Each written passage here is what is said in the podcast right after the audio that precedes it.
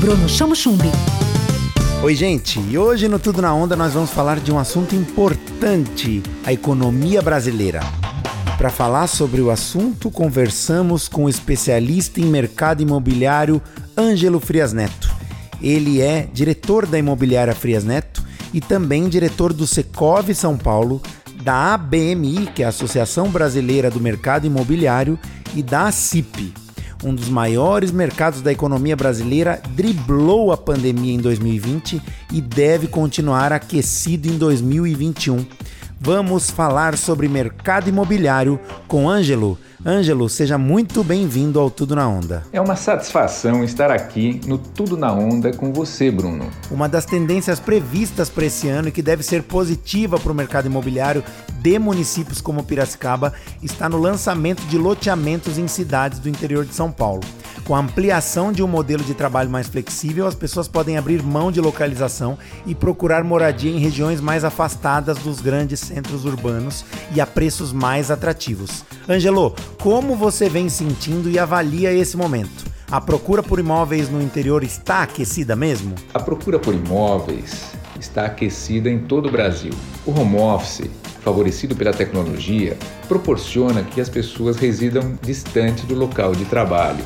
E hoje se busca muito conforto, bem-estar, o que faz a procura de casas, terrenos, locais com mais espaço, mesmo apartamentos maiores, próximo áreas verdes, parques que proporcionem um lazer sem aglomeração, tenha crescido bastante.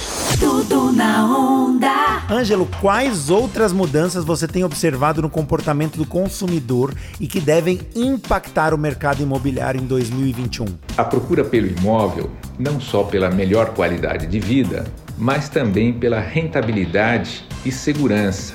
No momento que as taxas de juros do financiamento imobiliário estão extremamente atrativas, no nível mais baixo da nossa história, o rendimento das aplicações financeiras sem risco estão baixíssimos, o imóvel tornou-se uma alternativa extremamente atraente e segura. Com a queda dos juros, que estão em níveis historicamente baixos no Brasil, você acredita que o mercado imobiliário pode se tornar cada vez mais democrático e inclusivo? Sim, a baixa taxa do financiamento imobiliário favorece a aquisição do imóvel. Sabemos que a cada 1% de redução da taxa anual de juros, representa uma redução de 15% na renda mínima necessária para o consumidor adquirir um imóvel, aumentando muito o poder de compra e a parcela da população que tem acesso a esse imóvel.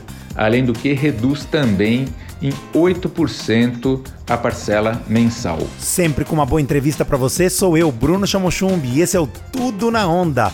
Tudo com CH. Tudo na Onda. Tudo na onda. Com Bruno Chamo Chumbi. Onda Livre.